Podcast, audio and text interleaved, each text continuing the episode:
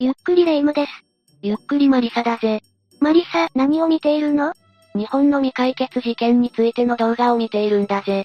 未解決事件って結構あるのね。日本はもっと平和な国だと思っていたわ。経済平和研究所が毎年発表している世界平和度指数でも日本は平和な国第10位だからな。日本は世界的に見ても平和な国だが、それでも未解決事件や不可解な怪事件は多いぜ。怪事件？怖いけどどんな内容なのか気になるわ。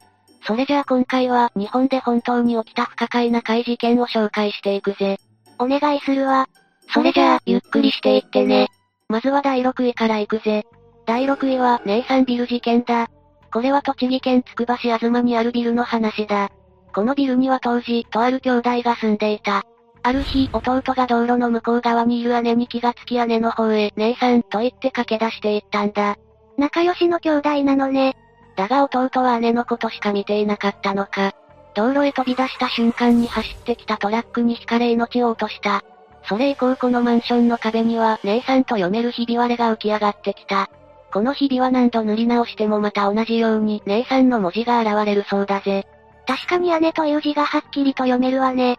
かなり高い位置にひびがあるから、誰かのいたずらとも思えないし。そうだよな。あまりにもはっきりと姉さんと見えるものだから、この話が広まり写真を撮りに来る人が殺到したんだ。そのうちこのビルを撮影すると、人の顔や人玉まで映るようになったそうだぜ。悲しい事故があった場所なんだから、そっとしておいてあげてほしいわね。ところが、この場所で事故が起こったという事実はなかったそうなんだ。え？じゃあ、この姉さんって何？もう一つ、こんな話があるぜ。このマンションの近くに、かつてパチンコ店があった。姉はそのパチンコ店で働き弟を養っていたんだが、姉はそこの上司にもてあそばれてしまった。姉は絶望し、マンションの屋上から飛び降り自ら命を絶ったという話だ。一生懸命生きている兄弟になんてひどいことを。落ち着けレイム。この話も事故の話の信憑性は薄いんだ。このビルで飛び降りは実際に起こっている。だがそれは2010年の話で、姉さんのひび割れが現れたのは1980年だ。それにこのビルは元は公務員宿舎だ。それじゃあ、姉が弟を養って暮らしていたって話も無理があるわね。そうだろおそらく古い建物だから老朽化でひび割れし、それが偶然姉さんと読める文字になったのだろうと考えられている。だが、かなり見物人が多いことから1995年にビルは解体されたんだ。ご近所さんの迷惑になるし、解体してしまうのが無難よね。けど、不幸な兄弟がいなかったのならよかったわ。第5位は男性がフェンスに挟まったまま亡くなった事件だぜ。事件があったのは福岡県春日部市のマンションだ。このマンションのフェンスと隣のマンションのフェンスの間に男性が挟まれて亡くなっていたのが発見された。このマンションに住んでいる人かしらいや、男性はこのマンションの近くに住む57歳の男性だ。母親と二人暮らしで、最後に男性の姿を見たのは母親で、2019年8月22日深夜1時頃だったそうだ。それから約10時間後の午前11時頃、男性がフェンスとマンションの間で亡くなっているのを通行人の男性が発見した。事故なのか、事件なのかもわかっていないのよね？ああ、男性が自らこの隙間に入っていったのか。それとも何か事件に巻き込まれたのかもわかっていない。私、狭いところを見つけるとつい入りたくなるのよ。でも入ったはいいけど、頭やお尻が抜けなくなるってことがたまにあるの。だから、この男性もそんな感じかしら。興味本位でフェンスの隙間に入って抜けなくなったのなら、大声を出すなりして助けを呼ぶだろ。だが、そういった声は聞こえなかったようだぜ。じゃあ、挟まった後で心臓発作を起こしたとか？それとも屋上から飛び降りたとか？仮に屋上から飛び降りてフェンスとマンションの隙間に挟まった場合、もっと外傷があるはずだ。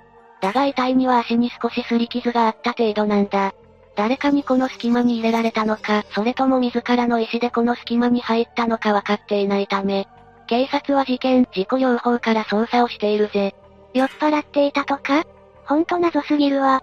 第4位は、北山優子さん失踪事件だぜ。北山優子さんは三重県滝郡明和町に住む当時17歳の女性だ。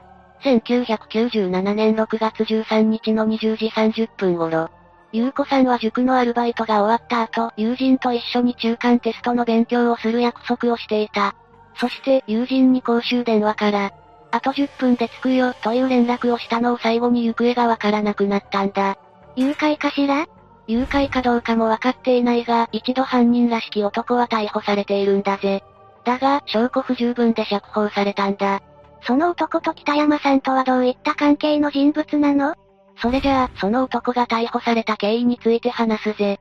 北山さんが行方不明になった翌日、友人が北山さんのポケベルに電話してと何度もメッセージを残したんだ。すると6月16日にその友人の家に無言電話がかかってくるようになった。犯人が友人の動向を伺っているのかしら無言電話は数回あり、6月18日に男の声で、13日の21時に明星駅へ優子さんを送り、そこで別れた、と言った。どうしてこの男が優子さんのポケベルを持っているの？それについて男は、優子さんに5万円を貸して、その担保にポケベルを預かったと言っているぜ。さらに男は友人に直接会わないかと持ちかけてきた。怪しさしか感じないわ、絶対言っちゃダメなやつじゃない。友人は両親と警察に報告した上で6月20日、松坂市内のショッピングセンターで男と会う約束をした。警察がそばで待機しているとはいえ怖かったでしょうに。結局男は現れなかったが、今度はポケベルを返すからと言い出した。指定された場所に友人が向かうと、優子さんのポケベルがゴミ箱の裏に置いてあったんだ。その男とは会えなかったの？ああ、この時は接触できなかった。だがその翌日にポケベルをちゃんと受け取ったのかと確認する電話があったため、警察がこれを逆探知し男の居場所を特定したんだ。警察やるわね。逮捕されたのは松坂市茶代町に住む当時46歳の露天商手伝いの男だ。男は強盗などの罪で過去22年ほど刑務所に入っており、出所したばかりだった。46歳の男が17歳の優子さんと知り合いだったの？男は優子さんに会ったことはない、ポケベルは拾ったと言っているぜ。だが、男の所有する車のバンパーとウィンカーに破損と傷があり、車の中からは優子さんのものと思われる時点。男のズボンから優子さんの持っていたハンカチとよく似たものが出てきた。車の傷は優子さんに接触した時にできた傷かしら？男は事故を隠すために優子さんを拉致したとか？警察もその可能性を考えたようだが確かな証拠はなく、男は黙秘。そして証拠不十分のまま交留期限を終え釈放されたんだぜ。優子さんのハンカチや辞典、ポケベルが証拠になるでしょ。それらが優子さんのものという証拠がないんだ。それに1996年は自白がなければ公判を維持するのが難しい時代だったからな。未解決事件なんだから仕方がないのかもしれないけど、すごくもやっとする事件ね。明らかに怪しい人物がいるのに逮捕できないなんて、ご家族もやりきれない気持ちだと思うわ。そうだな。ゆうこさんは2023年の現在もまだ見つかっていない。些細なことでも情報を持っている方は、松坂警察署へ連絡をしてほしいそうだ。第3位は、茅場町駅の事件だ。2020年1月28日17時55分頃、中央区日本橋茅場町にある茅場町駅で人身事故が起こったんだ。写真を見てわかるようにフロントガラスが大きく破損しており、かなりの衝撃があったことがわかるよな。ぶつかった人はどうなったの？ぶつかった人に関しての情報は伏せられているが、ガラスの破損状態を見る限りおそらく助からなかっただろうな。この写真って、もしかして事故直後のもの？たくさんの人が写真を撮っているわね。ああ、これは人身事故直後の写真だ。電車ではなく引かれた人の肉片を撮っているそうだぜ。その写真は SNS に載せている人が多く、かなり話題になったんだ。撮影して SNS に上げるなんて不謹慎すぎるわ。私もそう思うぜ。そしてこの写真の中にとんでもない写真があるんだがレイムはわかるか？なんとなくだけど、画面の中央にぼんやりと人の顔が見える気がするわ。正解だ。この現場写真の中に不自然にこちらを向いている顔が2つある。一つはレイムが言った画面中央のやや左にある顔。そしてその上にいる白髪の男性の横に女性らしき顔がはっきりと映っているんだぜ。じゃあ、本当に二つ顔がある。これってこの事故で亡くなった人の霊かしら？どうだろうな。そもそも自らの意思で線路に飛び込んだわけではないそうだからな。事故に遭った人の荷物はきちんと置かれていたし、線路に落ちるまでの様子を多くの人が目撃しているが、飛び込む素振りはなかったそうだぜ。霊に引き込まれたとか？そうだとしたら余計に怖いわね。この場所って地下が暗くていかにも何か出そうだし。確かにここの地下は節電のためか照明が控えめで薄暗いよな。そういえば、ブリーズって除霊効果があるって言われているわよね。茅場町駅を利用するときは滴り落ちるくらい、ブリーズを浴びていれば霊は私に近寄れないはずよ。いいんじゃないか。人も近寄らないだろうけどな。第2位は、マンホール、人事件だぜ。事件が発覚したのは1997年1月14日。東京都多摩市海鳥1丁目のスーパーマーケット。オリンピック多摩海鳥店の駐車場に面したマンホールの中から女性の遺体が発見されたんだ。発見された女性の遺体はかなり腐乱が進んでおり、体の一部がマンホール内の溝を塞ぎ、汚水が溢れていたそうだぜ。そんなに腐乱していたなら身元がわかるまで大変だったでしょうね。ああ、だが鹿の治療後から遺体は現場のマンホールから200メートル離れた場所に住む保育士、八木橋吹子さん当時39歳であることが分かった。だが、腐敗が進んでいたため、亡くなった原因や時期までは特定できなかったぜ。マンホールの蓋ってすごく重いって聞いたことがあるけど、そんなところに遺体を隠すのは大変じゃない？その通り。マンホールの蓋は40キロあるんだ。さらに専用の器具を使わなければ蓋を開けることはできない。それにこの場所はスーパーのすぐ近くだから、人目につきやすいはずなんだ。他にもこの事件は不可解な点が多い。ほうほう、何かしら？八木橋さんの750万円ある預金通帳が消えているんだ。だが、これまで現金が引き出されたことはないぜ。お金目当てではないってことかしら次に八木橋さんの日記が消えていることだ。八木橋さんは日記をつける習慣があったのだが、1990年と1991年の日記だけがなくなっていたんだぜ。通帳にしても日記にしても、犯人に不都合なことが書いてあったのかもしれないわね。次に無言電話だ。八木橋さんの父親が八木橋さんの自宅に3月1日から4月6日まで滞在していたんだが、その約1ヶ月の間、固定電話に6回無言電話がかかってきている。犯人らしき人物はいなかったの？最も怪しいと言われている人物が一人いる。それは、八木橋さんの元交際相手の40代の市役所職員だ。この男性は八木橋さんが上京してすぐに交際したが、2、3年で破局した。その後、男性は別の女性と結婚したが、1991年に八木橋さんとよりを戻したそうだ。不倫じゃない。あれ ?1991 年って亡くなった日記と時期が同じ？その通りだぜ。しかもこの男、職務上マンホールを開ける道具を持っていて、マンホールを開けることができる。噂では八木橋さんはこの男性との関係を清算しようとしていたらしいぜ。どうしてこんなに怪しい人が逮捕されないのかしら？証拠がないからだ。マンホールの蓋を開けられるというだけで逮捕はできないからな。なるほど。けどこんなに怪しい人物を証拠がないっての話にするのは納得できないわね。第1位は、福島某所のトイレ事件、弁装内会、だぜ。1989年2月28日に福島県田村郡宮古寺村の小学校の教員住宅で遺体が発見された未解決事件だ。この家に住んでいた23歳の女性教員 H さんが用を足そうとトイレに向かった。このトイレは組取り式の便器で、H さんが何気なく便器に目をやると、便槽に人の頭が見えたんだ。お物が溜まっているところに人の顔があったってこと？私なら腰を抜かすわ。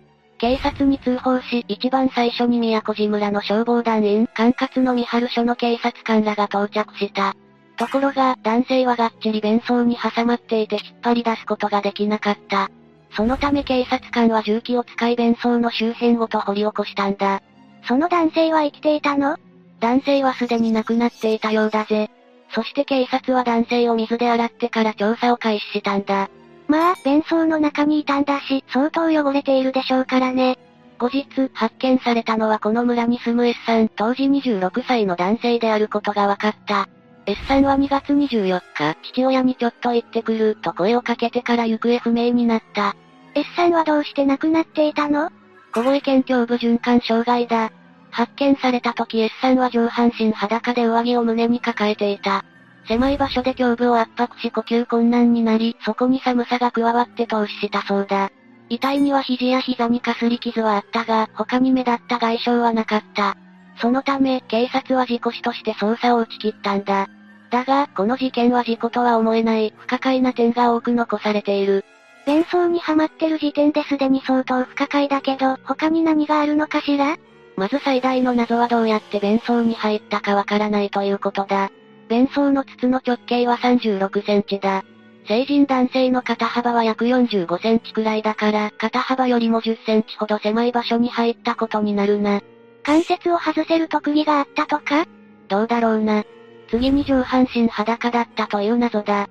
服が汚れるから脱いだ可能性はあるけど、マイナス5度で上半身裸になるのは考えにくいわね。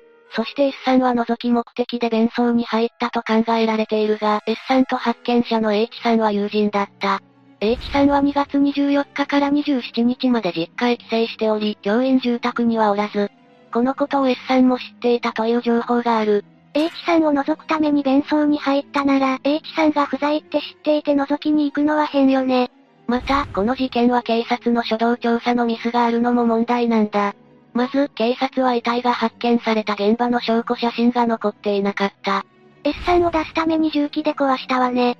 ああ、だから実際にどのような状態だったのかわからないぜ。